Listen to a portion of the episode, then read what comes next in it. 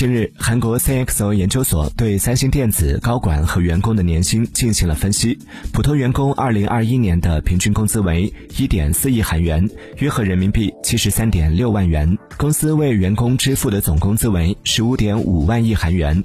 此前，三星非高管的普通员工在2013年的平均工资就突破了一亿韩元，2020年达到1.27亿韩元。该研究所还表示，去年三星电子 CEO 的平均工资为。六十二点八二亿韩元，约合人民币三千三百零四万元，并补充到，该公司 CEO 与员工的工资差异多年来一直不到五十倍。